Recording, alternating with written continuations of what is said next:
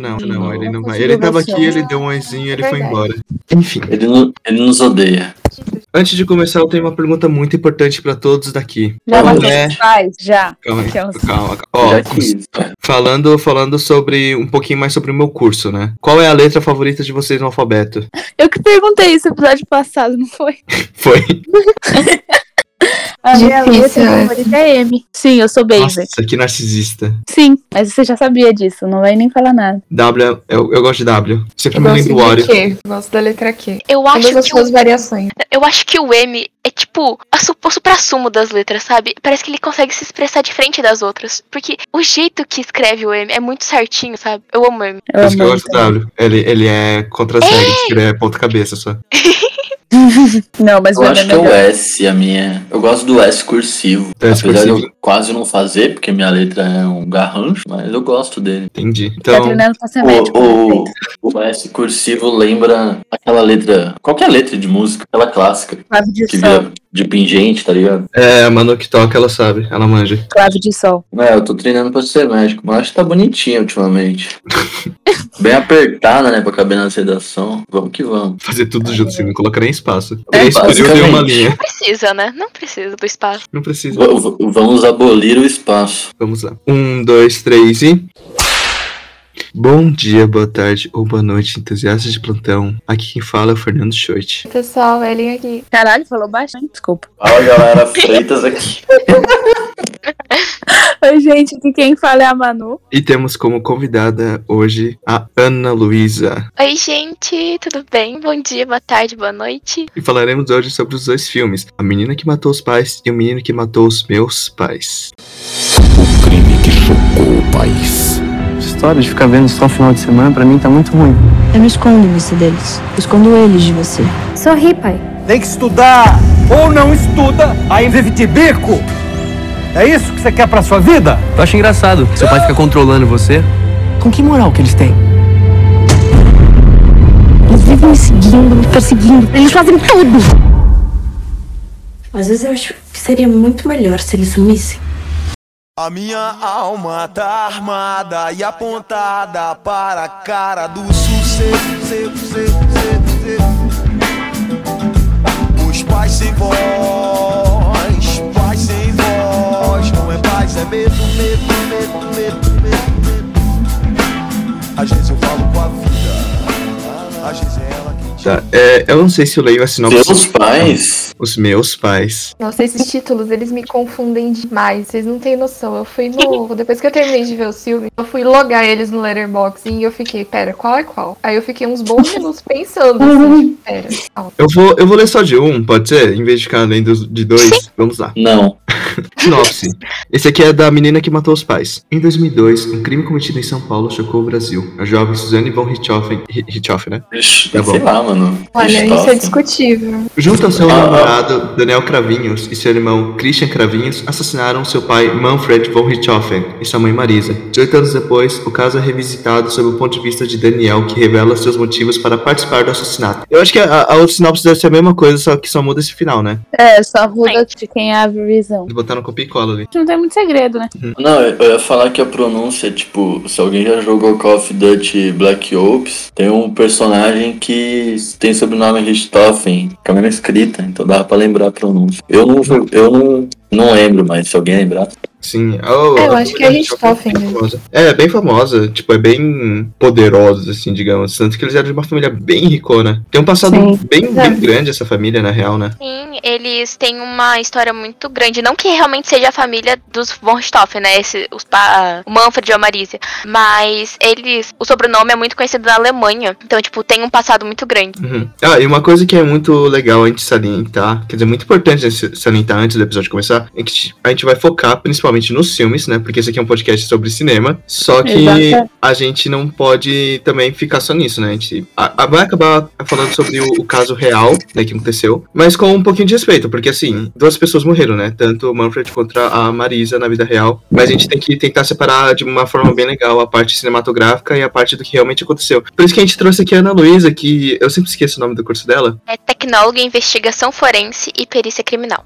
Sim, pra, pra ajudar um pouquinho aqui nessa parte. Importante a gente manter um pouquinho o pé no chão. Mas eu queria perguntar mais pra, pra Ana, né? Eu queria também abranger assim pra todo mundo que tá aqui. Como vocês acham que, tipo, fica muito essa parte da ética dentro de fazer adaptações é, cinematográficas sobre crimes ocorridos na vida real? Tu começar? Pode começar. Eu acho que assim, é, é muito complicado porque a gente vem de uma indústria, principalmente americana, dos Estados Unidos, né? Estadunidense, que eles acabam romantizando, entre aspas, um pouco como que ocorre esse crime. Então, por exemplo, eu gostei muito é, da adaptação que fizeram pro caso dos von Richthofen, porque fica muito explícito que são duas versões. Não é tipo como Sim. se ah, a Suzane fosse a certa ou que a versão dos cravinhos fosse a certa, sabe? Então, tipo, eu fico muito contente de ter essa, essa, essa parte muito explícita que, ó, não é que um esteja certo ou outro esteja certo, ou que a gente tem que romantizar o que aconteceu. Ou romantizar o casal, sabe? Como às vezes acontece com alguns serial killers, tipo o Ted Bundy, sabe? Tipo, como se o cara fosse incrível, sendo que não é. Sim. E outra coisa também, eu, eu vou puxar daqui, tem, tem um filme que eu não gostei tanto, que eles fazem bastante isso. Eu não lembro como ficou em português, mas em, em inglês é I'm Not Ashamed, que era sobre Columbine, que é um, é um filme meio cristão. Esse foi. Putz. Esse foi. Nossa, tinha muita cena deles, tipo, sozinhos, falando, é, a gente vai fazer isso e tal. Eu ficava, mano, pelo amor. E pelo menos isso aqui é baseado nos laudos, né? Pelo menos. É que É. cima. Nos autos do processo, né? Sim. É.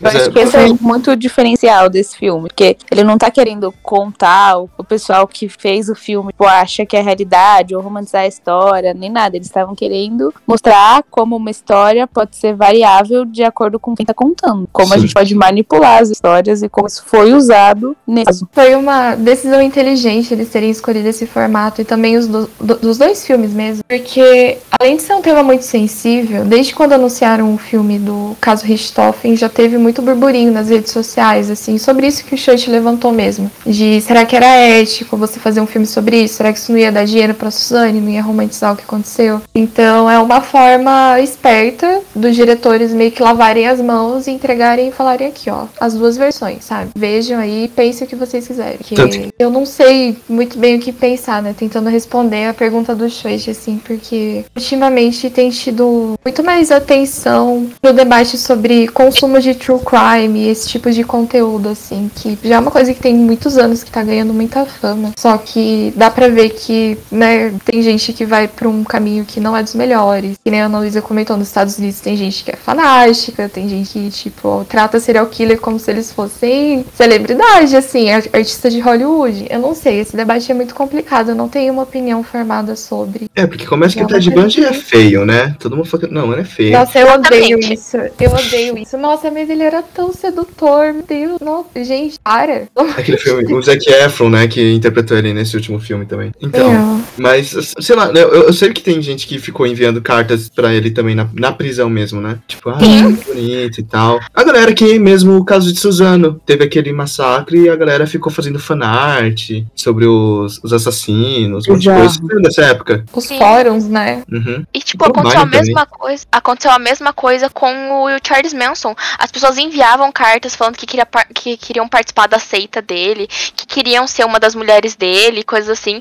Tanto que eles, eles chegaram a se envolver, é, esses serial killers chegaram a se envolver contra as mulheres e homens, enfim, que entravam em contato com eles, porque era uma, é uma coisa que aumenta o ego tanto de serial killer quanto só de assassino. Essa coisa do poder, de Uhum. querer ter a atenção, de querer ter a fama. Eu não sei se vocês chegaram a assistir é, Don't Fuck With Cats da Netflix. Eu, eu vi. É exatamente isso. É, é exatamente isso que eles querem. Eles querem o poder, eles querem estar na mídia, eles querem tá- essa atenção. E acaba que as pessoas. Magnolia, entregam- né? Exatamente. E aí, é exatamente o que eles conseguem. É o que as pessoas fazem hoje em dia no TikTok, que fizeram antigamente na, na televisão, de saber que eles estavam lá em cima, sendo o assunto mais comentado. É, o Columbine teve um, um buzz parecido, né? Era o Dylan, quem era o nome do outro? Não lembro. Mas assim, se você pegar os- os- as vítimas, você mal consegue se lembrar delas. Mas os assassinos, Exato. nossa, meu Deus, sabe? E acho que é muito bom a gente levanta- levantar sobre a vida das vítimas também, nisso tudo, sabe? Exatamente. É muito triste isso. Que as pessoas às vezes se esquecem de que várias pessoas morreram, por exemplo, em Columbine. E elas são esquecidas. Tanto que tem um livro que a Dark Side lançou que se chama Columbine,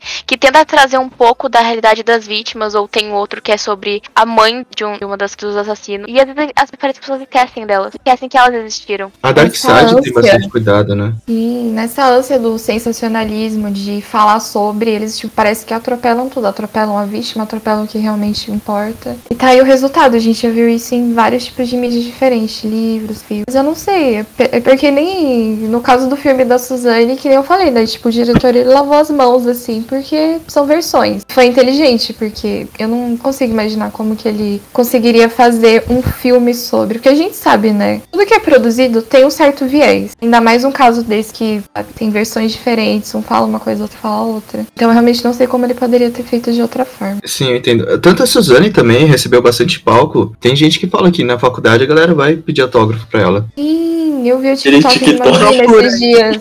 Vocês viram? Não, velho. O cara achando demais, pedindo autógrafo. Daí ela chega na sala, professora, olha, olha quem tá aqui. Todo mundo vira o centro das atenções, tá ligado? Sim. É muito bizarro. É muito isso. bizarro. Muito. Tipo assim, e também a gente pode colocar em tema sobre a ressocialização, res, ressocialização Exatamente. dos criminosos novamente, né? né? Tipo, serem inseridos novamente na sociedade. Porque assim, teve o caso da Suzane, só que todo ano saía uma matéria diferente. Nossa, a Suzane vai sair no dia dos pais, sendo que todo criminoso vai sair no dia dos pais, no dia das Hum. mães. Não é tipo uma exceção, sabe? Você matou os pais, você não vai. Mas são, são pessoas ali e a gente pode colocar em tema sobre ressocialização deles, assim. Se eles merecem ainda continuar sendo Eu posso, eu Sendo- posso trazer algo muito relevante, porque assim, quando a gente traz o, o assunto da Suzane von Stoffen, as- parece que as pessoas esquecem que essas pessoas têm um passado, e é muito legal que o filme traz isso. A Suzane, quando o período que, tava, que ocorreu o crime e tal, ela fazia direito. Não sei se pode falar faculdade, pode? Eu não sei, eu acho Não que pode, a gente não tem Pode alcance sim. suficiente. ela não ela fazia direito na USP. Não, Então, não, na PUC? Não, na PUC. Ah, na PUC, desculpa. Na Ela não PUC passou de na São USP, Paulo. na Não, ela não passou na USP. Tá no filme. Desculpa. Exatamente. Ela fazia direito na PUC. Então, assim, ou ela fez outras vezes é, vestibular e tal, e ela passou em outras faculdades. Então, assim, as pessoas parecem que ela, ela não era uma pessoa, tipo, incapaz, sabe? Ela estudou, então. se- Será que ela não tem o direito de se ressocializar? Tipo, ela passou. Aí agora, porque aconteceu o crime, talvez ela não possa fazer a faculdade, tanto dentro da penitenciária, talvez, como que, que funcionaria isso, entende? Então, eu acho que a ressocialização às vezes passa do, do ponto de, ah, ela sair no dia dos pais, entendeu? Tem vários outros. Teve um caso de um, de um médico que ele cometeu o crime, matou uma das pacientes, só que ele pegou e passou em filosofia na USP. Sim, eu conheço esse caso. Então, assim, a pessoa ainda tem o direito da ressocialização, ou ela não pode mais estudar, entende? Eu acho que isso é um, um ponto muito importante se trazer, sabe? Porque a parte da ressocialização é a educação. Assim, tipo, eu acho que quando a gente se fala de crimes hediondos, ainda mais contra a vida, é mais, mais complicado, né? Mas eu tento ver, assim, a, o crime em geral na perspectiva de não envolver a justiça. Então, muitas vezes a ressocialização, ela vai muito mais, tipo, entre vítima e acusado do que essa coisa muito fixa da, da justiça, esses parâmetros, né? Então, quando a gente vai pensar nisso, a gente tem que pensar, tipo, essa pessoa, por que, que ela não pode estar na sociedade mais, nunca mais? E quem garante que naqueles 39 anos ali ela vai ter mudado ou não ter mudado? Tipo, as leis na- no sentido de mexer com pessoas, elas são muito, muito rígidas para coisas dinâmicas. Por isso Sim. que é difícil de falar. Sim, sim, eu concordo. Porque eu acho que às vezes também, quando a gente trata de, de questão carcerária no Brasil, tem a questão da educação que, assim, eu acho que com certeza deveria ter esse, esse respaldo de faculdade, entre outras coisas de educação, dentro da penitenciária. Não quer dizer que a pessoa tenha que sair dela, sabe? Ou só ela pegar e ir numa faculdade, porque sim, pode represtar risco a outras pessoas. Mas também falta um amparo psicológico e psiquiátrica. Psiquiátrica, enfim. É, porque será que as pessoas elas têm um diagnóstico? Ou ela só é o achismo da lei? Ou ah, ela é psicopata, pronto, acabou. Eu acho que precisa sim ter um investimento talvez maior nisso, sabe? Nesse, nesse ponto também. Uhum. Sim, sim. E é, é engraçado até tocar nesse ponto, né? Porque a gente tá vivendo uma situação contrária ao investimento na, na, né, nesse lado, né? A gente tem, teve nos últimos anos uma coisa que foi criada que é os centros e as redes de apoio psicossocial que também entram nesse ponto. Tipo, alguém que tava preso num, por uma coisa assim, daí sai ou tá na ressocialização, ela tem que passar por um acompanhamento realmente. E daí a gente tem agora hoje em dia políticas que vão contra isso, um desmonte de todo esse sistema. Então, é uma coisa muito sempre contrária à humanização dessas pessoas. É, visa mais na parte de punição, né? Tipo, muita gente só, só pensa na parte de punir elas, né? Sim. O punitivismo ainda é muito forte né, na nossa sociedade. Isso é impregnado na gente desde cedo, né? Essa mentalidade de pensar assim. Sim. Mas tanto que a Suzane, por exemplo, ela não quis que esse filme saísse. Ela até tentou processar, só que não deu certo. Por quê? Porque eles usaram todos os laudos. Tipo, os diretores não inventaram nenhuma fala do que tava fora dali, entendeu? Então eles não Eu- tinham que dar dinheiro pra Suzane, nem pro Andreas, nem pro Christian, nem pro Daniel. Porque tava tudo ali. Tava tudo ali. Eles não criaram nenhuma fala mais, tipo. É algo público, né? Eles não romantizaram, eles não criaram nenhuma cena mais. Tipo, eles nunca colocaram assim, falou, essa cena aqui eu vou colocar pra a gente fazer algo assim, mostrar impressionar, que né? gosta, é impressionar, sabe? Fazer alguma referência, não. Eles pegaram o que os advogados falaram e botaram. E eles não tiveram que dar dinheiro pra ninguém que tá lá. E aí a Suzane também não conseguiu processar. O filme saiu mesmo assim. É que, por exemplo, tem vários filmes de true crime que eles mostram cenas do crime real. Mas o da Suzane, todos eles eram fotos dos atores. Então ainda não tinha mais nada, realmente nada, nada, nada que eles podiam ou querer barrar o filme ou querer dinheiro, porque não tinha imagem dele. Era só feito pelos autos do processo, que é público. Mano, não tinha uma cena em que ele, tipo, o, o Daniel tá, tipo, deitado, o Daniel Cravista, tá, tipo, deitado no- na cama consular e quando ele sai tem, tipo, um- uma foto da Suzane num travesseirão, assim. Travesseiro. É verdade. Mas, Mas não é a tinha, né? Carla. Exa É a. Carla. Nossa, ô, ô, Isso nossa, é real. ó. O Daniel tinha o travesseiro dela. Aham. Vida real. Agora que, a gente, agora que a gente voltou pro filme e pro humor, eu queria soltar uma coisa. Já que é fiel aos autos, o Daniel realmente falou que eles estavam na banheira e ele pediu o cozinho? Eu- Tá ligado? olha, mano, cara, aquilo não foi saber. muito inusitado, mano.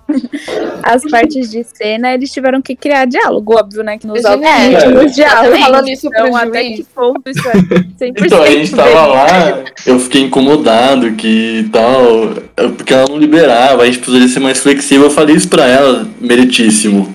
Sério. Foi, foi, foi a versão dos queria- advogados, né? Uma coisa que eu, que eu percebi durante o filme, assim, é porque eu tava com muito com aquela discussão que o, o mundo caiu no, no Twitter, tipo, por causa do negócio da maconha, de se o filme tava, tipo, falando que, ah, tipo, ah, a Suzane fumou ali um baseado e já queria, queria matar os pais. Aí eu achei que o filme, ele tinha É. uma puta romantização em cima, só que eu juro pra vocês que eu vi o filme, passou reto, por, tipo, eu nem, lembra, nem lembrei dessa edição, não, não sei, eu só não, não me É é incomodou. muito graça do Twitter. mano. O, o que falavam da maconha era justamente o contrário, né? Que, tipo, é que o filme foi propaganda do ProErd, tá ligado? E eu achei um pouco isso.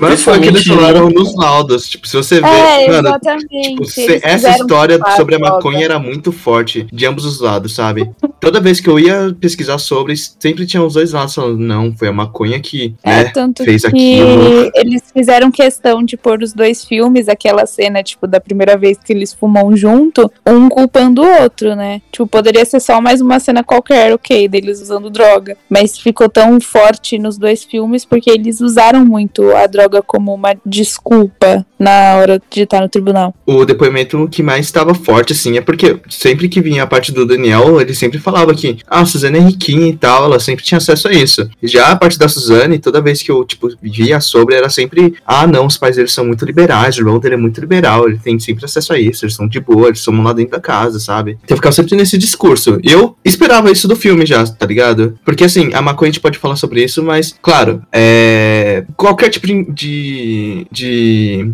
Qual o nome disso? Entorpecente? Entor entorpecente, ele tem vários tipos de, de reações nas pessoas, né? Tipo, depende de como tá a cabeça da, da pessoa. Isso é algo que é, é muito importante a gente lembrar, porque tem várias coisas do filme que realmente são muito fiéis à realidade, que, por exemplo, realmente os pais da Suzane, é, eles proibiram ela de ver ele quando eles descobriram que ele fumava maconha. Então, só que aquilo é da, aí que entra a questão do ponto de vista de cada um. Quem que, será que alguém forçou um ou outro a fumar maconha pela primeira vez, ou os dois já não fumavam, só se forçou, encontraram? incentivou, tipo, É. não dá pra saber o que rolou. Exatamente, É, só a que realmente eles. é, a, a maconha foi muito importante pra que eles tivessem uma raiva, principalmente do Manfred. Então, a maconha realmente eu acho que foi importante ter mostrar esse ponto de vista, tanto pro telespectador, tanto pra confirmar uma possível versão deles do o que poderia ter motivado, entendeu? Essa, raiva que desenvolveu nos pais da Suzane. Eu achei muito louco que não tinha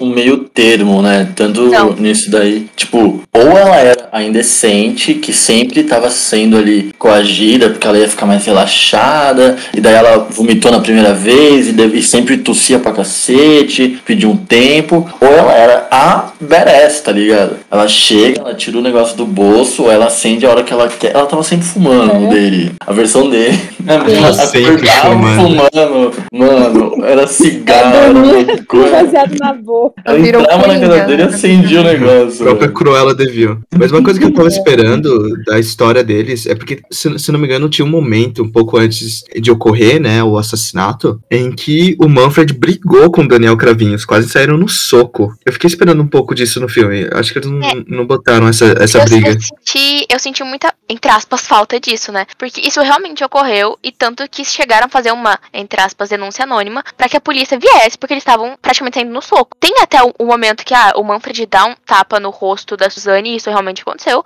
Só que assim, eles brigaram fisicamente. Só que isso no filme não, não mostra. Será que eles ficaram com medo de colocar para as pessoas acharem que estavam justificando o crime? Ia dar um Sim. viés, né? É, Poderia. É, eu também não sei se os advogados falaram sobre, né? Tem essa também. sim, pode ser isso também. Porque a gente tem que pensar, né? São, são advogados, são pessoas que, que estão a favor deles, estão contando essas histórias. É, eu acho que da mesma forma que colo- colocaram o abuso no- na versão dele, poderia colocar o, essa questão aí da briga como um elemento neutro. Por exemplo, na versão dela, isso daí é, motivou ele a, a ter essa ideia, a fortificar essa ideia. E na versão dele, isso daí foi só algo que fez ele achar um pouco mais razoável. E eu acho que talvez na a versão da Suzane, ela queria fazer com que ela e a família dela fossem super bem.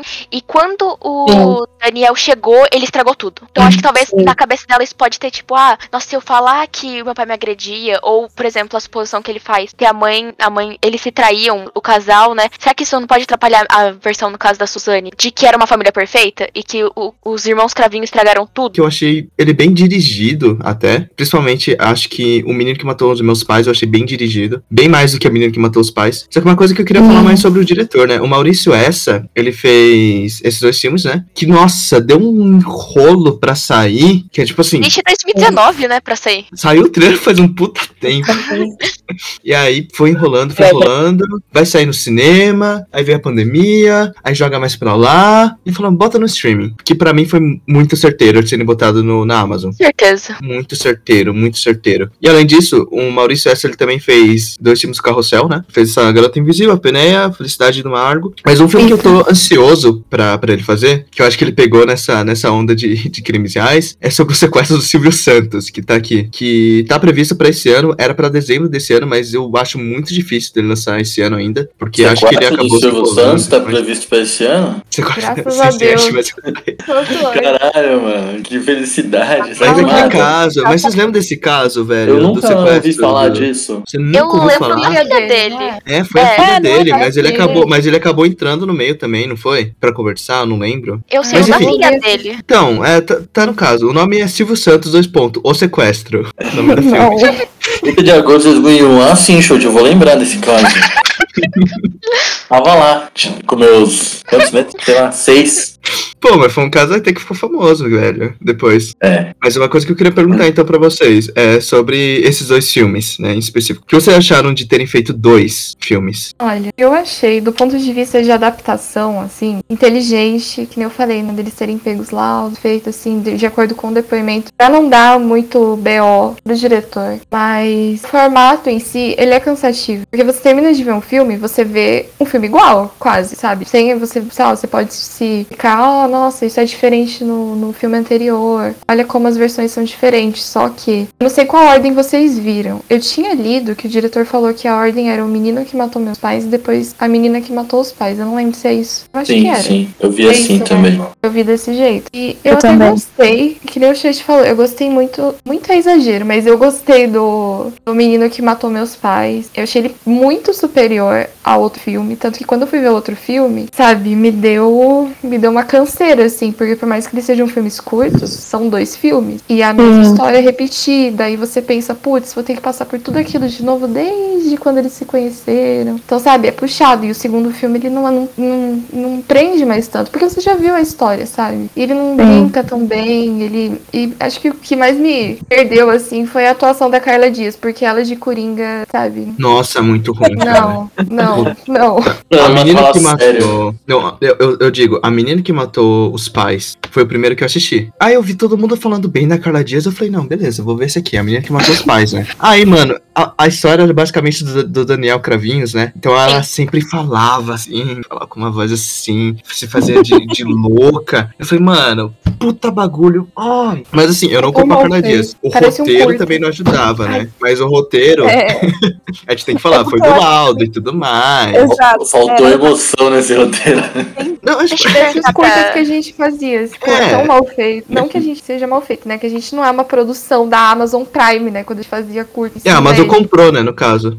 tem a ver com a produção. Mas o negócio é, o eu não posso culpar tantos atores porque o roteiro também não permitia, né, que eles saíssem muito dali. Se eu tenho, se eu sou um puta ator foda e o roteiro tá me falando assim, estou muito triste, sabe? Eu posso fazer É, uma atuação é, boa, mas é um pouco difícil. É um pouco forçado, é um pouco coringa, mas tudo bem, tá dentro do roteiro, tá dentro da história, beleza. Agora, quando eu fui assistir O Menino que Matou os Meus Pais em sequência, eu falei, nossa, Carla Dias tá bem até. Não tipo, meu Deus, que coisa foda, mas eu falei, Cara, tá, tá bem. Principalmente da parte do corpo dela. Tipo assim, o jeito que ela age, não como ela fala, porque a gente já falou sobre o roteiro. Mas ela tem muito mais expressão no corpo. Tipo, quando ela fica em dúvida. né? É, quando ela fica em dúvida, quando ela fica com raiva, quando ela fica confusa, quando ela fica triste, você consegue ver na cara dela. Quando ela fala, estraga tudo. Mas assim, você fala, nossa, que foda. tipo, quando tem um assassinato, ela começa a jogar as coisas, eu consegui comprar muito bem aquilo, sabe? Mas isso de roteiro, vocês não percebem esse negócio mais forçado, tipo, em, na maioria das obras, assim, que são mais pro popular? Tipo, não Então. filmes independentes e tal. Porque tem isso na história do cinema nacional, né?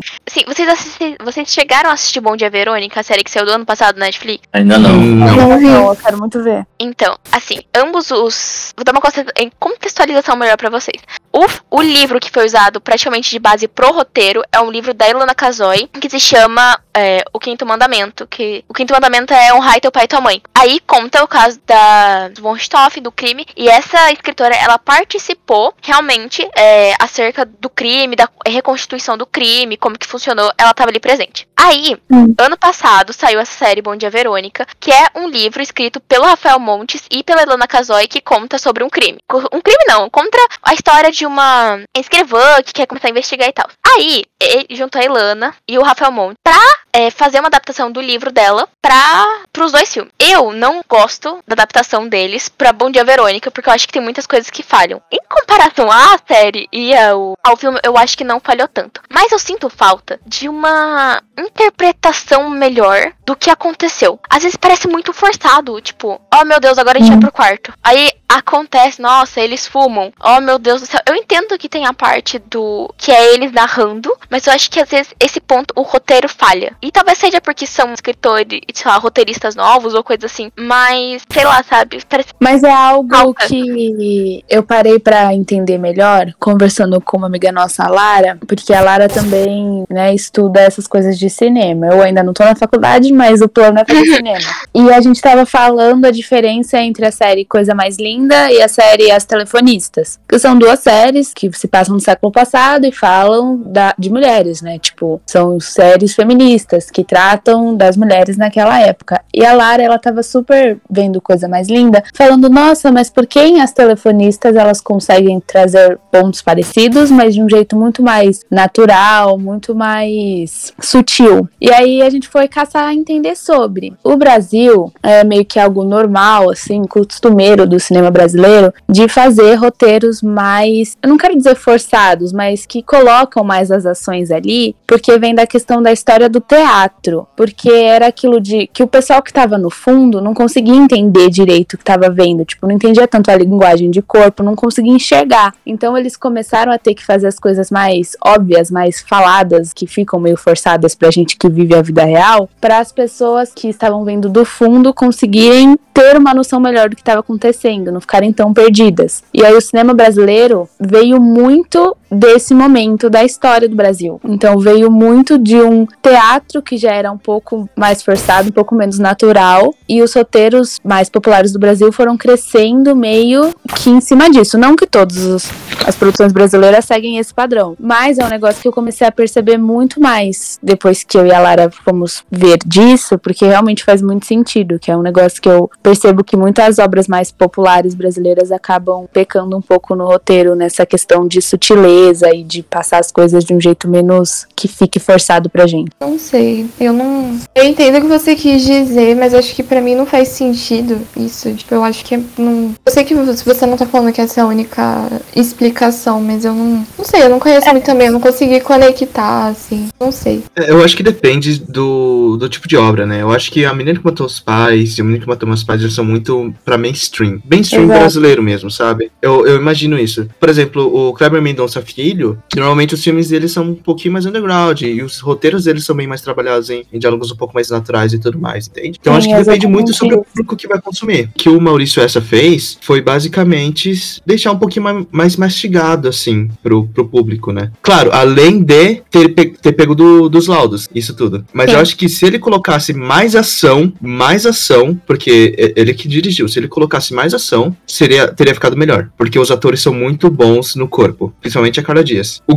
e o Christian, o Christian foi Exatamente. o, o per- personagem do Christian foi o que eu olhei assim de primeira e falei, puta, a atuação dele tá foda. Aquele Sim. lá no, no Menino que Matou os Meus Pais. Não, a Menina que Matou os Pais, em que o Daniel Cravinho está tentando convencer ele a participar do crime e o Christian fica naquela reclusa de não querer ir, tentar convencer eles pra não ir. Nossa, a atuação de corpo mesmo do Christian, além da voz, a- o jeito que ele coloca a voz dele é muito, tipo, natural. É, é algo que eu consegui viver muito bem nele. Acho que nos dois filmes o ator tá muito bem. Na final do, do filme, que é a, a visão do, do Daniel Cravinho, o jeito que eles expressam o crime acontecendo, isso é algo que tem que bater palma pro pessoal que mexeu com a, com a cenografia. A arma do crime é muito parecida, é óbvio que não é difícil pegar um pedaço de metal, mas eles terem tido o cuidado de pegar e fazer exatamente, tipo, a, a sequência de ações que aconteceu, que eles pegaram o pedaço de metal, depois foram atrás da, da toalha com água, tudo, a sequência das coisas que aconteceram, é, o jeito, a disposição da casa, tudo foi muito, muito fiel ao que era no real. Então, tipo, acho que até um jeito de, tipo, manter o respeito às pessoas que estavam envolvidas, sabe? De não querer gostei inventar demais. Sim, e Sim, tipo eu assim. gostei do jeito que eles fizeram. e, Tipo assim, A eles poderiam ter alongado, deles né? também. É. E, ah, eles poderiam ter alongado um filme, mas eles colocaram só a parte do laudo. Tem muita mais coisa além disso, sabe? Sim, Tipo, quando a polícia chega, Sim. a Suzane, ela foi super, tipo, tranquila. Tipo, ó, alguém entrou aqui. Claro que isso tá no filme, né? É a, a primeira cena do filme, que é igual em ambos, né? Sim, mas tem tá mais tranquila. coisa do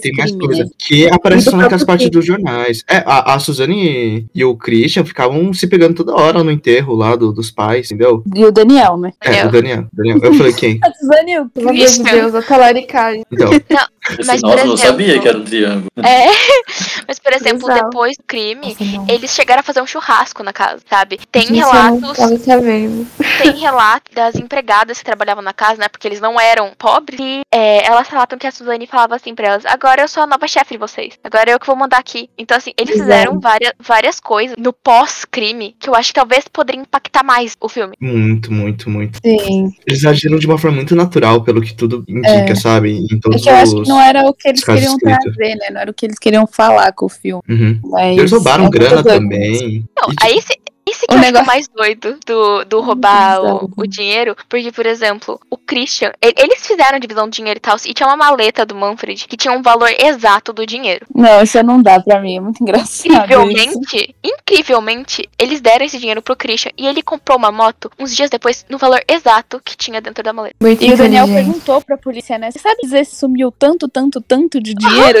Ele sabia exatamente o valor, né? Nossa. O pós foram. Eles estavam pedindo pra ser pegos, não é possível. Sim, é, é umas coisas assim que, que não dá pra acreditar. Eles estavam muito se entregando, sabe? Tipo, esse negócio do comprar a moto foi o que fez a polícia prever, é, prender preventivamente o Christian. Porque como que sumiu exatamente o valor e ele comprou uma moto dias depois com o valor exato? É, mano. Não faz Com sentido. valor exato, puta merda. Que isso do pós-crime é novidade pra mim, porque acho que o que eu sabia do caso da Suzane era que ela matou os pais mesmo, e só, assim. assim. Eu nunca tinha pesquisado, assim, pra ver mesmo sobre. Então, eu nem sei o que que foi esse pós aí. Então, vocês falando foi tudo novidade. É, mas se eles tivessem se tivesse colocado, eles teriam que, de novo, dar grana pra eles, né? É. Ia ter que dar grana pra Suzane e tudo mais. É se ela não quisesse jeito. ter o filme, não ia ter o filme. Minha família, né? Não minha família, na verdade, mas meu pai nasceu em São Paulo e viveu a vida inteira em São Paulo. E eu tenho uma irmã mais velha, por parte de pai, que nasceu e cresceu em São Paulo a vida inteira. Hoje em dia, ela tá com 38 anos, o que faz ela ter uma idade semelhante a quem? Isso mesmo. Nossa personagem principal, Suzane. Minha irmã estava. Coincidência? Coincidência? Será que elas são a mesma pessoa? Mentira, que horror. Mentira, meu Deus. No- Eu nunca vi as duas no mesmo lugar. Manuela É. aqui no Bom Shop. Que horror. Mas então, a minha irmã cresceu no Tatuapé, só que ela, quando foi fazer cursinho, ela fez cursinho no ângulo de. Não sei o nome do ângulo, mas é tipo o maior ângulo de São Paulo. Então tinha o pessoal, né, conhecido de- dos endinheirados. E acabou que no pessoal do cursinho, assim, ela conheceu um pessoal que fazia PUC, e dentro dessas pessoas que faziam PUC, ela tinha amigos em comum com a Suzane. Então ela tecnicamente conhecia a Suzane. Tipo, elas não eram amigas, elas não eram próximas, mas a minha irmã tinha amigas que eram próximas da Suzane. Então, Hum, quando o crime aconteceu, minha irmã ficou sabendo, tipo, no dia seguinte, por amigos em comum, que os pais da Suzane, os pais da Su, tinham sido mortos e que ela tava desesperada. Nossa. sem situação, um desespero. É, então. É, pois é, tava desesperada pra pega, né? Aí A vida da Manu é um filme. amigos dela chegaram e falavam sobre, tipo, nossa, tadinha da Su, né? Mataram os pais dela, invadiram a casa dela. Foi um negócio mó estranho, mó bizarro. A minha. Meus pais já estavam junto na época, a minha irmã contou pros meus pais. Eles ficaram mal preocupados, e aí, né, meses depois, foi descoberto que quem tinha matado os pais da Su era a própria Su. Uma loucura. Tuzinha, Aí. né? Ela. É, fofinha essa. Um amor. Mas a minha irmã, né, ela assistiu os filmes. E aí eu fui perguntar o que ela tinha achado. E ela falou que, pô, ela não conseguiu gostar do o menino que matou meus pais, porque, tipo, do que ela conhecia do grupinho de amigos da Suzane, aquilo era 100% mentira. Tipo, não tinha como ela ser fofinha, indefesa, inocente, não usa droga. Minha irmã falou que era um pessoal que, tipo, usava umas drogas adoidado, assim, que era só maconha, só maconha, só maconha. Eles usavam pra caramba. Não tinha como ela ser, ai, fofinha, lindinha, pitica. Aí minha irmã ficou, tipo, super com preguiça de assistir o filme, porque era realmente. A Suzane vendeu uma imagem dela que qualquer pessoa que conhecesse minimamente ela, tal qual minha irmã, sabia que era mentira, né? Mas é isso, de os advogados queriam vender uma imagem dela pra tirar o cu dela da reta na hora da sentença. E puta merda, como o André sofreu. Nossa, Eu acho, eu eu morro acho de menino. né? Sim, Que ele ele. tinha maior base também, não só na irmã, né? Não só ter perdido os pais, mas ele tinha o Daniel como uma puta figura importante na vida dele. Sim, acho que se tem casos em que ele ia pro motel junto e ficava lá, tipo, fazendo outra coisa, tá ligado? É, ele ia pra Lan House, ele ia, era super. Não só, né, teve uma vez que ele chegou aí pro motel e porque ele, ele nunca tinha fumado maconha. E tanto a Suzane quanto o Daniel acharam uma incrível ideia botar a irmã dela pra fumar maconha também. Então, assim, É, uau, que referência familiar que ele tinha. Sim, eu. Nossa, e sai tanta fake news sobre o André. Tipo assim, ele cometeu um Isso é crime triste. faz um tempo já, sabe? Faz um puta tempo. E a galera ainda fala: Não, mas você viu que, tipo, semana passada ele fez tal coisa? Tipo, ano É. passada, meu irmão. Tipo, Mas ele já. tá no Brasil? Nem tá mais no Brasil, ele mudou o nome, ele quer, tipo, fugir disso, disso tudo, óbvio, sabe? né? Se eu fosse ele, também que, ia querer. Ah, eu ia perguntar agora, ver se que ele fosse tipo um twitteiro, tá ligado? Ficava dando piada o dia inteiro. Não. Meu Deus, não. Não, mas não sobre isso, mas tipo, uma pessoa que vive só. Caralho, não fazendo piada sobre a merda.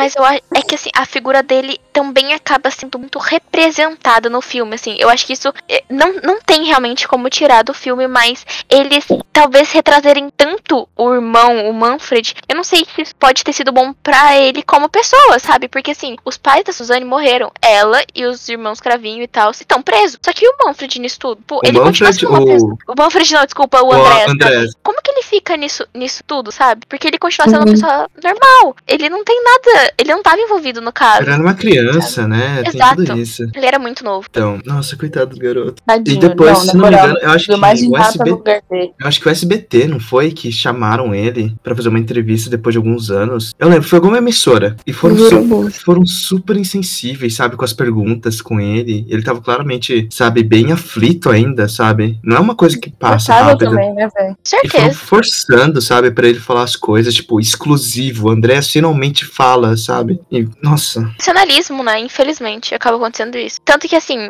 vou só comentar um negócio que teve uma, uma entrevista que a Globo, fantástico, mas precisamente, fez em 2006. E eles foram entrevistar a Suzane com o advogado dela. Só que aí eles botaram o microfone e eles foram conversar num canto. Aí ele pede, não, você tem que, so você tem que chorar. Aí ela, ai, não consigo chorar. Aí, ai, você tá feliz então? Então beleza, você tá feliz.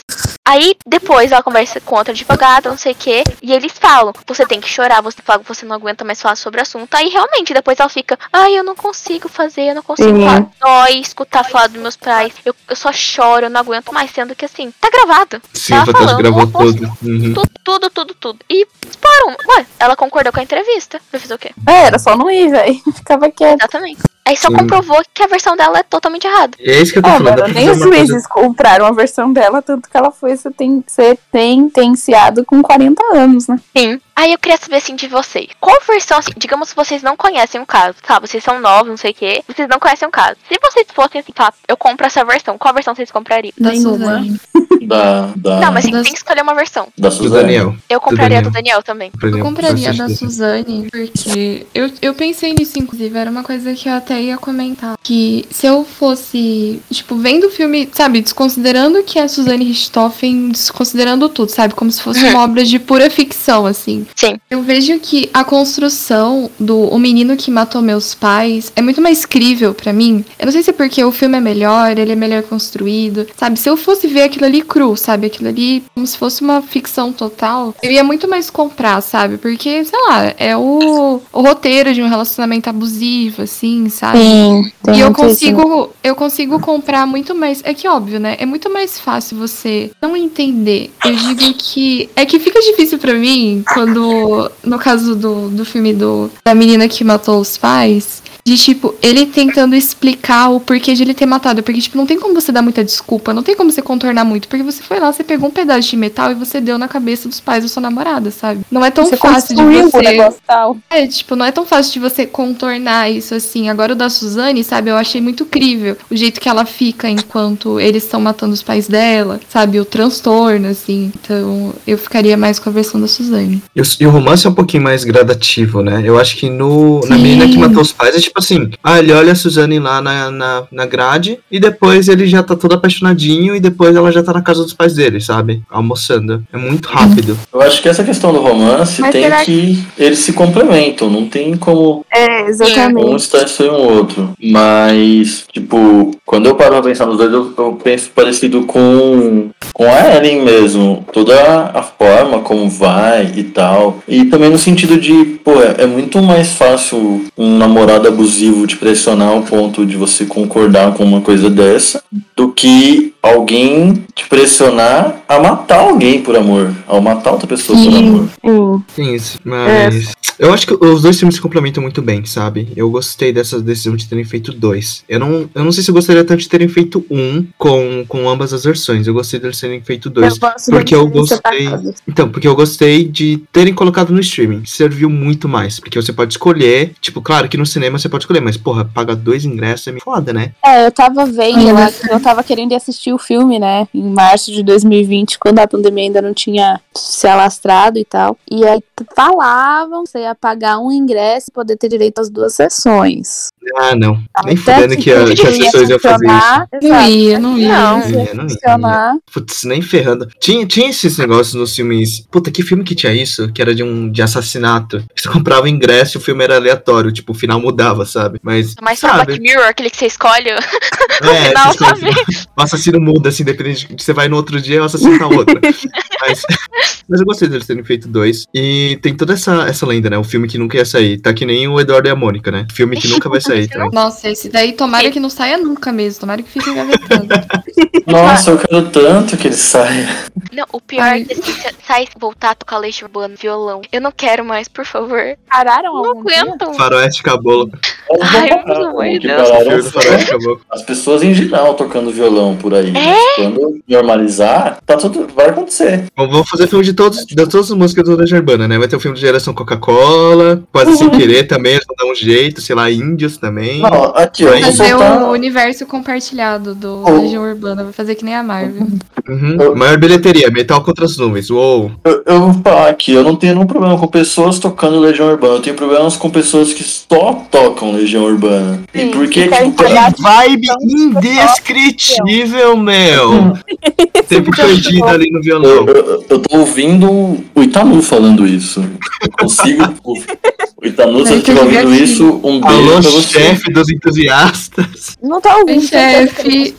Ele nos odeia. É, e, tipo, pra mim, Legião Urbana é da hora, mano. Legião Urbana é tipo. É tipo New Age, só que brasileiro. Meu avô entende. É tipo de The Smith, só que meu avô entende. entende. Tá ligado? Entendi, entendi, entendi. Sua avó entende sua tese, minha avó entende minha música. Tem um Mas, fato curioso sobre. Agora voltando pro caso dos Richthofen. Manda. Manda, quantos tiver. Não, agora, é- a primeira vez que eu comecei a estudar criminologia é muito importante vários pontos. Tipo, por exemplo, quando eles chegaram, tipo, na cena do crime, quando cobre o rosto ou o corpo, é porque provavelmente você conhece a pessoa. Conhece. Mas o ponto mais importante é quando ocorre o crime. E por incrível que pareça, o aniversário da Suzane era dia 3 de novembro. E o crime foi dia 31 de outubro. Meu Deus. Então, assim, isso Coisa. são coisas que só Foi no entregam. Halloween? Foi no Halloween. Foi. Galera. Galera, foda. Tem mais isso ainda. Então, tipo, são várias simbologias que só entregam mais quem que foi, tipo, quem que cometeu o crime. Tanto que, assim, em questão de álibi, eles pegaram e foram pro motel. Não, quem que pede nota fiscal no motel, né? Nota fiscal no motel foi o auge, Exatamente. Eles podiam ter falado e se quisessem confirmar, viam as câmeras do motel, porra. Não, juro, não dá pra mim o pós-crime. Não, aí qualquer outro ponto é que, incrível que pareça, você pensa, é uma casa de classe média alta de São Paulo. Eles eram ricos, tem, tipo, Sim. é, relatos de que tanto a Suzana quanto o Eles recebiam, tipo, quase dois mil reais de mesadinha, sabe? Então, assim, E isso eram na época, né? Ex- É importante lembrar que isso era na época. Então, assim, é. Um dia antes do crime, dia 30, a Suzane foi e desativou as câmeras. Então não tem nenhuma cena do carro chegando ou dentro da casa, não tem nada, nada, nada. Então, tipo, tem que ter alguém que tava na casa. Sim, então seria aí muita que, coincidência ter sumido É. as câmeras um dia antes. oh meu Deus, como que você entra na casa pra assaltar e não arromba a porta? Mano, pós-crime é um bagulho assim que dava pra fazer um filme. Puta, tem a Matsunaga Nossa, também lá dentro da prisão, né? Me... Nossa. Isso aí é muito bom. Nossa, meu Deus. São coisas que, assim, eu acho que é aí que o filme. Eu sei que ah, te- é, são, são coisas que talvez poderiam envolver eles e poderiam ter. É como fala, talvez barrado o filme ou ter que pagar eles alguma coisa. Mas o pós-crime disso é tão mais, sei lá, chocante do que o filme dele se conhecendo coisa assim, Sim. sabe? Tipo, como que você assalta uma casa, você não arromba a porta e você só vai onde tem o dinheiro? Ah, É, ou você o- sabe onde tem o Os dinheiro. outros, os outros quartos ficaram sem serem revistados nem nada. O quarto tava arrumadinho, sabe? Assim, ela, uns dias antes, pegou. Aí isso tem no filme, eu achei muito, muito importante, sabe? Tipo, ela pegou as luvas da mãe dela pra fazer o crime. Usaram touca pra não cair cabelo. Nossa, ela assistia CSI. Que inteligente. o crime perfeito. Ela assistiu metade só, né? Porque de resto. É, exatamente. Não, não, eu, eu, eu fiquei muito puto no final do primeiro filme, que, tipo, ela não tava de luva em momento nenhum, e daí ela tá lá, tendo a crise dela, jogando os bagulho longe, isso é um roubo, isso é um roubo, pá. Só que ela tá botando os dedinhos dela nas coisas, mano. Ela É, tá é botando a cara no espelho e arrastando o dedo. Se ela tivesse os dedos meio que, tipo, tecnicamente é a casa dela, né? Menos BO, mas ainda assim. Val, Mas tinha uma. Tinha uma a isso da Suzane na casa dela. Ela leu É, todos então. os livros antes do crime. Tudo que ela jogou ali, ela estava, ela estava arrumando a casa. Aí, É. pior de tudo, ela usa o saco de lixo da casa dela. Ela sabe. Ó, que ladrão que sabe onde tá o saco de lixo. É porque Uhum. a, a versão do Daniel, a, a Suzane ficou do lado de fora na varanda fumando enquanto esperava o crime acontecer, né? fazendo o quê? Fumando. Fumando. O tempo todo. Não, Drogada. ela até fez o negócio da Adicta. casa, ficou lá fumando, se olhando no espelho, sendo, tendo aquela cara de psicopata.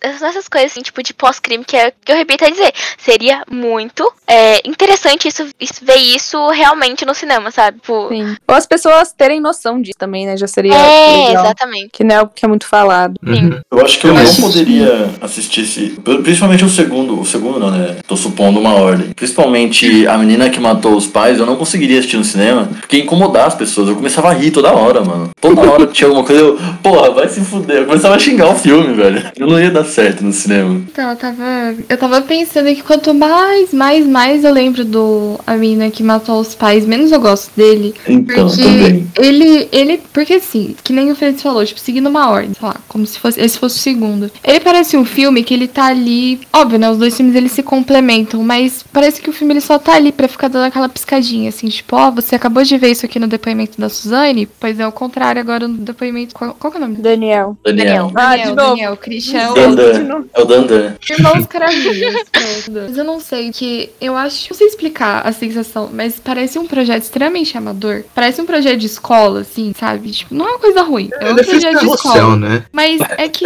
ai, ele. A atuação da Carla Dias, principalmente, tipo, ela estourando, assim, não tem naturalidade nenhuma. Tá muito ruim. E eu tinha visto pessoas defendendo. Eu- aí eu já não sei se talvez isso seja no depoimento dela. É tipo, a gente falando que, ah, ela agia desse jeito mesmo, que isso daí tá no depoimento. Eu fiquei, tipo, calma lá, né, gente? Vamos usar o depoimento pra desculpa pra má atuação também. Porque, tipo, o jeito que a Carla Dias tá no segundo filme é, é tipo, é de dar risada. Não tem como, sabe? Não tem, não tem time nenhum, não tem Mas será que naturalidade. eles não queriam fazer Sim. algo bem mais caricato também? Eu não sei, né? Ah, eu acredito eu que sim. Ai, de qualquer forma, de qualquer forma. Mas eu tá, imagino o Maurício pode Essa fazer falando. caricato. Sim, eu imagino o Maurício Essa um falando. caricato bom. Você é mentira. Sim. Não é porque é uma coisa caricata que ela tem que ser ruim, sabe? Tem um caricato que ele é. Você tem que deixar óbvio, no mínimo, assim. Não, não óbvio, vai. Não vai. Sim, mas tem que subestimar ficar bem feito. É, só que eu não- não consigo ver isso na atuação dela. Pra mim é, sei lá, é tipo nível a atuação dela, que, sei lá, gente, é a Carla Dias. O que eu vi dela foi Big Brother e a novela das nove, A Força do Querer. Mas eu assisti A Força do Querer e Chiquitita. E tipo, sei lá, ela atuava ruim na novela também, a personagem dela lá. E eu senti a mesma energia. E foi uma surpresa, porque no primeiro filme ela tá bem. Eu, eu não achei, tipo, a atuação dela incrível no primeiro filme. Eu achei bom. Não, é exagero do povo isso daí. É, isso e não. não é, e não é um esquema de, tipo. Claro que tem muito sobre ensino de vira-lata, né? A galera fala, ah, filme brasileiro, é mó ruim e tal, e fica aplaudindo o filme da Lady Gaga aí, que é quase a mesma coisa que tá saindo, né? Que querem botar num Oscar bait lá, gigantesco. Mas eu vejo um filme legal, sabe? É um filme ok. Ele tá com 2, alguma coisa no Letterboxd já. Ah, o povo exagera Mas demais dá pra fazer bastante coisa aqui aí. no Brasil, sabe? É, o problema do Brasil é que a gente não tem incentivo, né? Uhum. Por Não exemplo, Maurício. Essa. Maurício Essa ele fez. Ele viu que deu certo, né? Ele vai fazer o, agora a Silvio Santos sequestro. E dá pra fazer muita coisa aqui sobre, sobre casos é, de crimes reais aqui no Brasil. Se ele pegar, se esse for o repertório do, da, da carreira dele de, de agora em diante. Tem bastante coisa pra fazer. Eu acho que deve- deveria escolher os casos certos pra fazer esse tipo de, de, de filme, sabe? Que a gente vai interpretar o que aconteceu. Porque, por exemplo, eu não sei se vocês chegaram a assistir a série sobre o João de Deus da Globoplay. Não. Que é uma série e tal. Não. Gente, é impecável. Não é de atuação nem nada, mas o jeito que eles trazem os fatos é muito bacana. É mais document, documentário. Mas em comparação ao da Elise Matsunaga da Netflix, eu odiei. Eu achei. Nossa, eu, eu não gostei o jeito que eles trouxeram. Então, assim, talvez, do je- dependendo do jeito que o Maurício Essa trouxer, vai ficar bacana. Tem vários casos brasileiros que dá pra falar, que dá pra, é, tipo, trabalhar, sabe, no cinema. Mas tudo vai depender, tipo, daquilo. Eu não vou, eu não tenho vontade de assistir o sequestro da filha do Silvio Santos, sabe? Gente, vocês Mas têm é um vontade? negócio eu não ficou tenho. muito conhecido. Ficou. E teve Então, um as pessoas têm puta curiosidade. processo naquele. Teve ao vivo. Ai, mas. putz, Então, mas assim, dá vontade? Não. É, Ah, é esse que é o ponto, eu- sabe? Eu não tenho. Se ele fizesse um sobre um dos casos que eu acho mais perturbadores aqui no Brasil, que é do Trizal de Garanhuns. aqui- Nossa, Esse, esse, eu não esse conheço, graças a Deus. já, já pensou em comer coxinha de gente? Coxinha Nossa. de gente, tá ligado? E Coxinha, eles, tipo, é de uma perna humana. É, é isso. e eles só pegavam gente que, tipo, eles achavam que não tinha expectativa de vida. Tipo, ah, você é desempregado, não tem curso. Vem cá, vem pra minha casa, mata, come a carne, faz coxinha. Ah, peraí, são Aí é aqueles um- do sul? É aquele do sul do país? É esse? Eu acho que é de São Paulo, não é, Garanhuns? É de São Paulo? Garanhuns. Não, sei o que é porque-. Nossa, eu nunca ouvi falar desse bagulho faz muito tempo. Faz Faz, um tempinho. é. Então, porque eu sei de Pernambuco. um que... Pernambuco. Nossa, a gente foi longe agora. Eu sei de um, acho que era um casal de canibais, só que era no sul do país. Tô confundindo, então. Eu acho que foi em 2018, 2018 não, nossa, foi 2018. Nossa. Caralho. Caramba. Não, acho que são as últimas notícias só. 2015 não, faz um tempinho já. Mas, é. Porque tá esse- sempre esse em é alta esse, bem- esse caso. né? Mas esse É- caso é foi um dos mais chocante. pesados, é bem chocante. Ah, E- porque mas Envolve criança, né? Time recentemente. criança. Eu não sei se você viu, Ana, mas é o caso Evandro. Esse, de verdade, eu não consegui a série porque eu chorei. Não Eu é. tô pra ver, mas eu ainda não assisti. demais. Demais, assim, de demais, de, de, de ser muito além, assim. Ficou muito Sim, mal. sim. É, eu assisti. Eu, nossa, não, tô doida. Eu ouvi o podcast, mas ainda não consegui assistir a série. Mas eu tô bem curiosa. Eu acho A que única, vale a pena. coisa, a única coisa do caso Evandro que eu ouvi foi. Eu não vi nem o podcast, nem vi a série, mas eu vi um episódio do Mundo Freak que eles chamaram Sim. O, o, o Ivan pra falar sobre. Aí foi um episódio bem longo, assim, também. Aí eu já soube mais ou menos de tudo e eu fiquei, ok. É, eu, eu achei legal que foi a Amazon que comprou, porque a Netflix tá numa vibe de true crime muito, muito grande. Sim. Eles Só que- fizeram um, um Fuck With Cats, teve aquele Bandidos na TV, né, que eles Sim. lançaram. Teve casos não resolvidos aqui no Brasil, tanto que teve um aqui perto de Bragança Paulista, que eles colocaram um episódio sobre. E eles estão fazendo um monte, sabe, de, de, de true crime. Eles colocaram aquele do hotel da garota que sumiu nas Sim, eu câmeras. Hotel Cecília. Até Cecília, então. Tô botando demais, demais, Só assim. que a aquilo, sabe? O problema é que eu sinto que a Netflix, em específico, pode ser impressão minha e tal. Eu não sou muito conhecedora dessa parte técnica. Eles são muito sensacionais. Eu não gosto disso, sabe? Tipo, por isso Ah. eu, eu até gostei bastante dos filmes do, dos, da- do caso do Anne Van Stoffen, porque eles trazem algo mais real. Eu acho que quando a gente tá falando de um crime que aconteceu, pessoas morreram, sabe? A gente nem vai contar isso. Vamos tentar pelo menos ser o mais fiel possível e o menos sensacionalista, sabe? Tipo, eu não gostei, não foi da minha vibe, coisa assim. As séries, eh, séries e filmes, a não ser Don't Fuck With Cats, que eu achei que assim, foi Ele trouxe uma pesado. crítica boa no final também. né? Exatamente. Então acho que foi mais. é, foi mais neutro, sabe? Mas o resto, tipo, do Hotel Cecília, eu só vi as pessoas não falando tão bem. E é um caso que sempre foi muito, tipo, como fala, muito comentado, mas ninguém sabia. Então, eu acho que às vezes trazer cenas reais eu acho meio perturbador, sabe? Meio desrespeitoso É, com a vida. tá meio pesado mesmo. É que depende também da produção, dos diretores. Sim. Teve aquele lá do, dos casos não resolvidos, que teve casos que acabaram sendo resolvidos casos da série. Sim. Pessoas acabaram se pronunciando e acharam. O... Ah, aquele, lá, é mas aquele lá, aquele documentário, acho que era do Tigre Branco, que ele foi bem desrespeitoso. Tem vários que foram O muito do, desrespeitosos. do moço que tinha vários animais, alguma coisa assim, não é? É, eu acho que foi esse mesmo. Nossa, eu. Tiger É esse tipo King, de coisa me é? Era alguma coisa Não. que É, eu- é esse aí. O rei, é rei do tigre, como que é a tradução? Uhum. Nossa, esse aí eu morri de raiva. Nossa, eu- não, esse aí. Eu ouvi um podcast sobre esse caso. Não. Aí esse tipo de coisa me desanima de ver as produções da Netflix, porque assim, vem de um histórico de sensacionalismo, de, tipo, eu sinto raiva de ver essas coisas acontecendo, porque assim, tá defendendo o cara? eu não entendo, sabe? Então, eu meio que espero que as próximas produções de crime sigam o mais perto, tipo, do processo ou do que realmente aconteceu de uma visão de fora, sabe? Sim, Isso colocam- crítico também. né? É, Ou eles colocam muito, tipo, caminho andado. Por exemplo, eu não lembro qual que eu vi, que eu dropei na hora, porque, tipo, teve um episódio que eles começaram a falar muito sobre a sexualidade da pessoa. E, tipo, mano, foda-se. Foda-se se a pessoa era bissexual ou os fetiches dela, tá ligado? Isso não tem a ver com ela ser um porra de um assassino. Pelo amor de Deus. Acho que se eu não me engano, é o da Elite Matsunaga. É, eles começam a jogar que o cara, ele traía ela, não sei o que. Ah, e agora porque o meu namorado, meu marido me trai, eu vou pegar, vou esquartejar ele, levar numa mala e jogar. Próprio do Trizal, próprio do Trizal de Os Canibais, de Ai. Sim. Tipo, ai não, eles tinham um relacionamento aberto, puta merda. Uau. Uau. Tipo, mano, Nossa. sabe? Isso, é aquilo, sabe? Acaba que é uma interpretação. Beleza, a história aconteceu desse jeito, mas acaba tendo uma interpretação meio. Não só sensacionalista, mas parece meio errada do que aconteceu, sabe? Então, assim, aí será que os próximos filmes de True Crime, como que vai ser a pegada, sabe? Tipo, tem uma da. sei lá, da Nardone. É um caso muito pesado, é um caso muito triste. Nossa, sim. Então, assim, vai falar que a criança era chata. Por isso pegou e tacou ela da janela. Gente, não tem justificativa. Um crime aconteceu. A gente, pelo menos, tem que ser respeitoso com a pessoa que morreu, com a família daquela pessoa, porque envolvem muitas pessoas. Você retomar algo que aconteceu. Trazer pra milhares de pessoas no Brasil e no mundo afora. Ver aquilo de maneira, tipo, visual, sabe? O final do filme do é, A Menina que Matou os Pais é, é explícito aquilo ali. Não mostra a cara das, dos Manfred da, da Marísia. Mas eles pegam, eles batem. Então, assim, pelo menos ter um mínimo de respeito com as pessoas que morreram e com a família, sabe?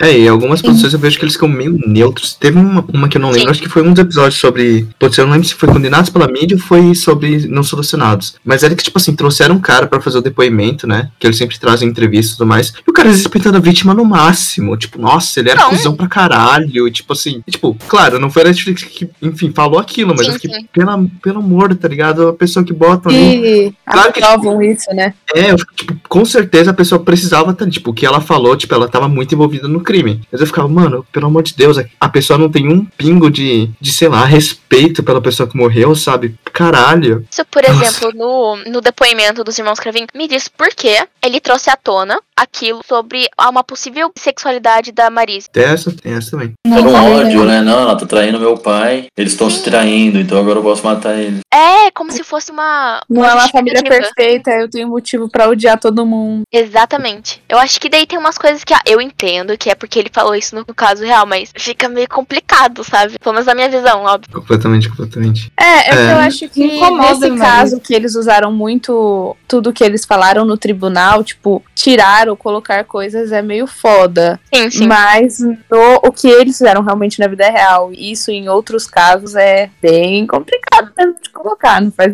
Tem coisas que nesse filme dá pra gente aguentar, ou sei lá se esse seria o termo certo, porque ele foi feito pelos autoprocessos. Então, ah, ele tem um relevar, momento acho que é a palavra. Uhum.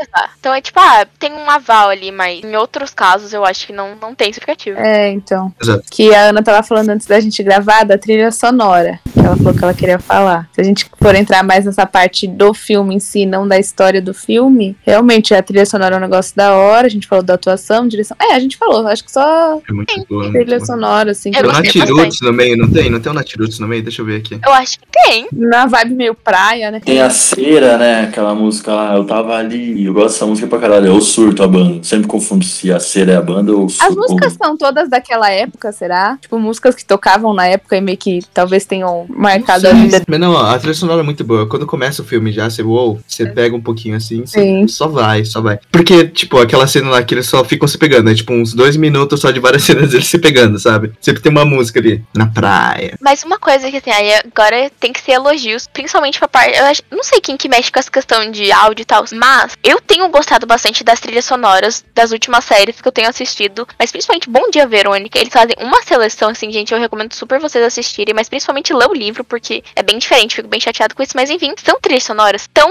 condizentes com as cenas que, tipo, dá vontade de você ir atrás e, tipo, descobrir mais sobre essas. O que eu gosto bastante nas séries. Tipo, tem umas que não tem música e você fica meio. Tá, e não, agora? a música faz toda a diferença, realmente. Exato, exato. Então, vamos pra parte final? Vai. Sim, Nessa sim, parte Maria. final, nessa parte final, né, a gente costuma falar, tipo, nossos comentários e uma nota. A gente vai dar a nota pra ambos os filmes, certo?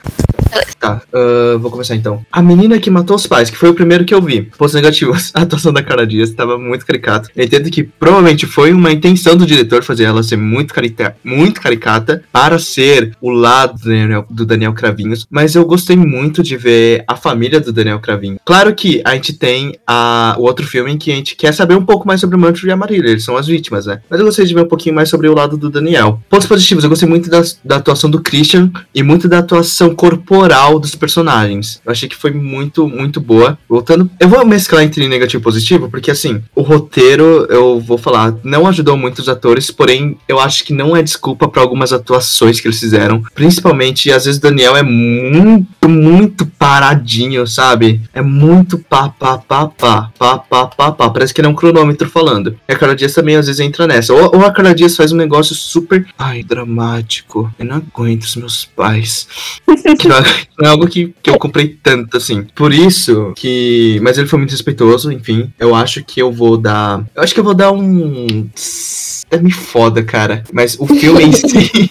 o filme em si, eu dou um 6,5 pro, pra menina que matou os pais. Eu dou um 7 pro menino que matou os meus pais. Uma coisa que eu não gostei tanto é que, no meio do filme, tipo, perto do final que eles vão fazer o crime, a narração sempre intercala, né? Primeiro aparece a cena e depois aparece ele narrando com o juiz. Do nada, eles colocam ele quebrar a quarta parede antes de fazer o crime. Que, que porra é essa? Isso é muito estranho. É. Isso é muito fora do tom. Isso- eu fiquei. Oi? Tá olhando pra mim? É só eu.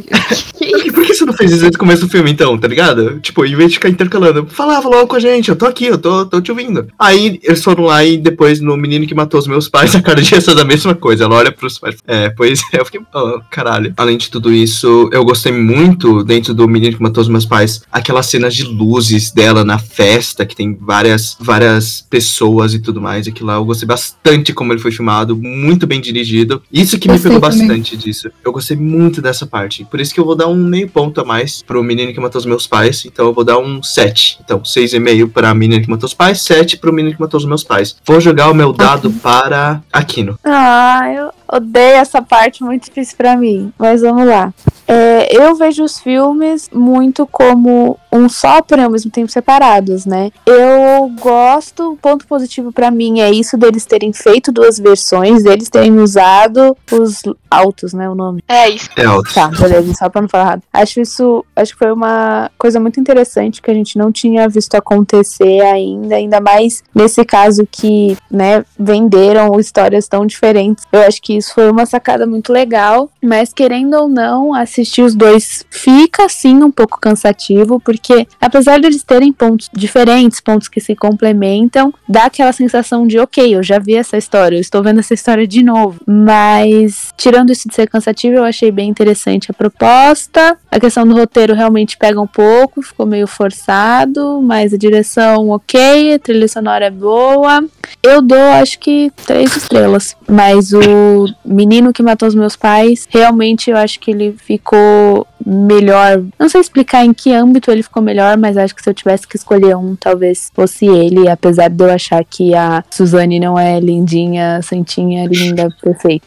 Experiências próprias. Tadinha. Ele, ele que quis matar meus pais, que dó dela. Enfim. Vai jogar bola pra quem agora? Ah, vamos por a Ana, né? Nossa convidada. Bom, assim, antes só de. Ignorando tudo que eu já falei agora, eu, quando eu assisti o filme, eu precisei muito. Eu não consegui distorcer, porque eu li o livro da Ilana. E eu já tinha um conhecimento maior sobre, sobre os crimes. Então, vai partir desse pressuposto. Vou começar pela versão da Suzane, o menino que matou os meus pais. Eu não consigo comprar a versão dela. Eu. Não é que eu não gostei do filme, mas eu senti falta de algumas coisas que talvez seria legal, sabe, citar. Já tendo lido alguns autos, algumas coisas assim. Então, eu também senti falta do roteiro.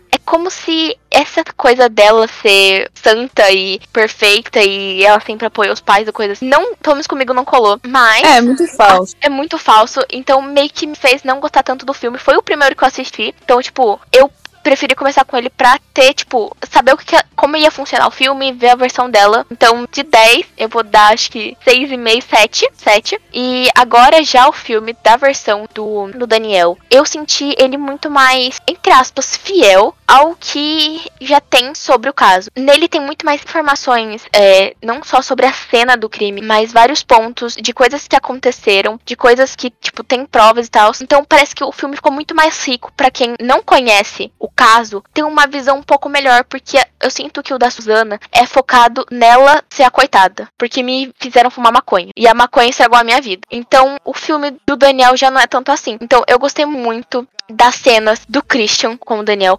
Eu senti uma questão de família de verdade, sabe? Como se conseguisse é, trazer um pouco do que realmente era o Daniel e o Christian. E similaridade dos atores com os personagens da vida real também me, me chocou bastante e me deixou muito feliz porque fica mais fácil de entender. E fora isso, eu gostei mais desse. E de 10, eu acho que eu daria 8,5 pela essa similaridade com o que eu li e o que eu estudei sobre o caso. É, acho que em questão da história, o do Daniel fica melhor, entre aspas. É, entre aspas. Em questão de produção geral, Sim, o sim. da Suzane. Exatamente. Então, isso pra mim acaba sendo importante, sabe? Porque seria bacana se as pessoas pudessem ter visto um pouco antes sobre o caso de maneira, tipo, por fora, pra depois, tipo, ver a versão de cada um, sabe? Se tivesse uma base, ah, beleza, isso aconteceu do jeito. Porque isso que eu- senti mais legal de já ter estudado sobre o caso, por exemplo, a, a Suzane conta algo sobre o relacionamento dela com o Daniel. Mas tem provas é, que isso aconteceu de um outro jeito, sabe? Então, isso Sim. acaba que o filme do Daniel me fez, me fisgou melhor, sabe? Sim, mas isso que você falou das pessoas é que realmente as pessoas não, não vão atrás, né? Exatamente, eu, eu entendo completamente. Até por isso é né?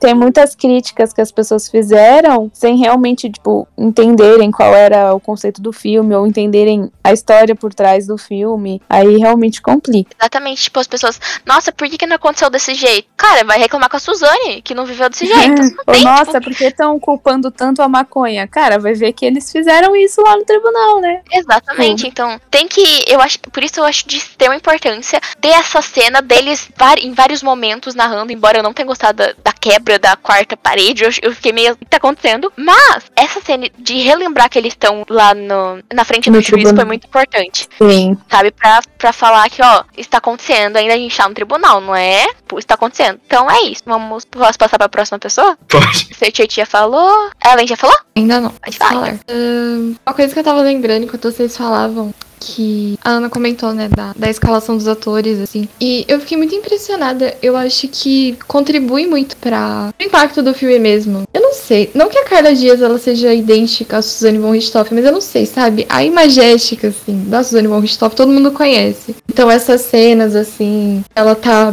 tipo, principalmente no A Menina que Matou os Pais, sabe? Que ela tá bem, assim, irada, que você vê que ela, sabe, que depois de ter usado muita droga, assim. Tipo, tem imagens que tem muito peso, porque gente sempre comenta, né? Quando a gente sempre chama atenção quando fazem uma escalação que é muito fiel aos, aos atores da vida real, ou os atores, sei lá, mais velhos dentro de uma série, assim, ficcional. Então eu acho bem legal esse detalhe. E eu não sei, eu, eu fiquei surpresa de ter gostado de O Menino que Matou Meus Pais, né? O primeiro filme que eu vi. Só que aí, no segundo, já tava. Já tava meio cansativo, tava meio puxado de assistir, assim. E ele não é. Não tem o mesmo ritmo, porque, eu não sei, ele é um ritmo bom do primeiro filme, só que ele não, não é um ritmo bom pra você ver duas vezes, sabe? E é o que acaba acontecendo. Então, o segundo, pra mim, tem uma queda de qualidade muito grande. Mas eu acho que são filmes bem decentes, assim. É uma produção legal. Não sei se eu espero ver isso mais vezes. Eu não sei. Eu não curto tanto. Eu não sou tanto do true crime, né? Eu sou do terror, assim. Mas quando é, quando é coisa real, assim, eu, eu gosto. Mas não é tanto que eu consumo. Eu não sei. Eu não, não ligo muito pro, pro, pro caso da sequência da filha do Silvio Santos. Mas se o cara fizer um filme legal, eu vou estar assistindo, né? E não sei. Bom, ele faça mais filmes aí. E é isso. Gostei do primeiro filme. Eu fiquei surpresa, gente. Eu realmente achei que eu não ia gostar de nenhum deles. que eu ia odiar, assim. Mas foi uma experiência interessante. Pro... O primeiro filme, O Menino que Matou Meus Pais, eu vou dar um 6,5. E pro A Menina que Matou os Pais, eu dou um 5. E eu passo agora pro Freitas. Eu não lembro se a Manu falou já. Ah, não falou, só Bruno. falou dele. Não é o Freitas. Ah, eu vou ser bem direto, porque eu acho que eu não tenho muito pra falar sobre esse filme. Eu não tinha, tipo, ah, beleza. Eu fiquei pensando, tinha uma pequena expectativa, mas é, eu- ele foi bem morno pra mim. Eu acho que eu não reassistiria, a não ser que fosse pra deixar ele de fundo enquanto converso com o pessoal. Tecnicamente já sabe? reassistiu, né? É, tipo, eu acho que eu colocaria os dois ali. Vai, vamos assistir. Enquanto faz outra coisa, mete o louco. Tipo aquele filme do, do Snoop Dogg com o Scalifa, tá ligado? É o tipo de filme que eu ia colocar pra dar risada. E, sei lá, eu achei um filme. Não me prendeu muito em nenhum momento. E, é, não conseguia levar ele a sério. Eu gostei de algumas, da maioria das atuações, eu gostei dos personagens, é, quer dizer, do elenco. Gostei da, assim, questão de, de família. Eu tinha ódio da família Stoffen, do casal.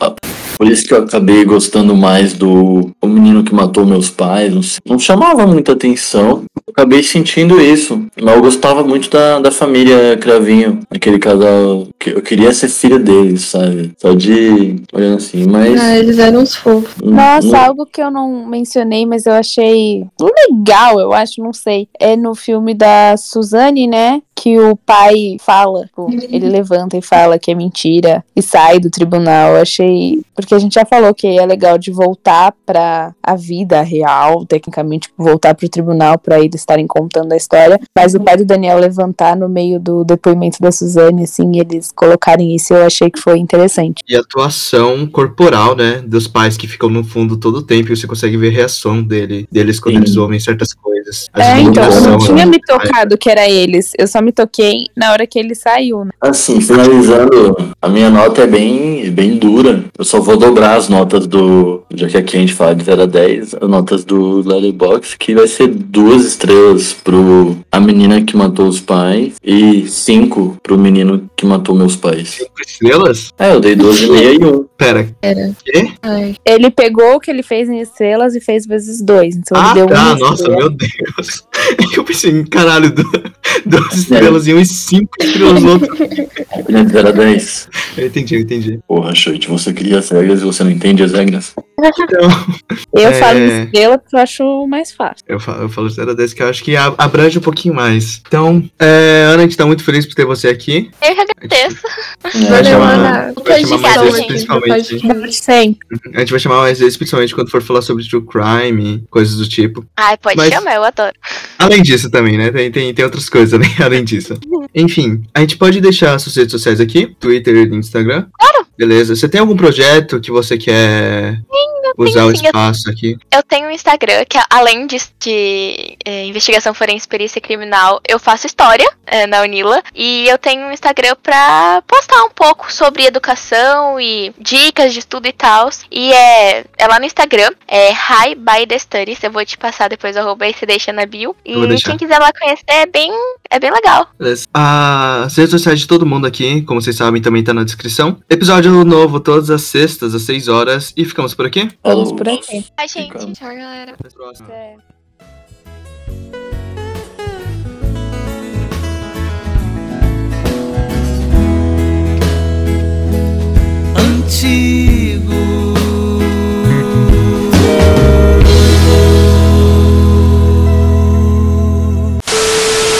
Eita, ela nem caiu. Vamos esperar ela voltar? Então, calma aí. Calma aí. Onde que ela mora? Que eu nem sei. Ela mora. Puta, é longe até, tá ligado? Perto Uhum. um pouquinho mais pra lá. Indo pra. Sei lá. Não, não sei como é que é. Não, não, não. É, Decide, perto do. Mas é mais indo pra ou mais perto do. Eu acho que mais perto. Eu acho que. Porra. Nossa, nossa. Calma aí. Eu vou ligar pra ela. chamada está sendo encaminhada Meu para Deus. Tem Tá que bom. pagar. Chegou! Uhul. Boa. Botou. Tá mutada, Ellen. Ellen, se você está aí, bata duas vezes. Será que ela sabe que tá mutada? Você tá dizendo, cara. Tá É, eu mutado. tô, eu tô falando, na verdade. Ellen, você está mutado. É. Gente, eu voltei. Aí. A minha Caiu, ca- luz piscou. A minha luz piscou. Aí desligou o roteador e por algum motivo a, a torre de energia desliga também. Então nem meu 3G eu consigo ver. Mas eu tô gente. Foi o. É o especial de Halloween, né? Do Inter Cash.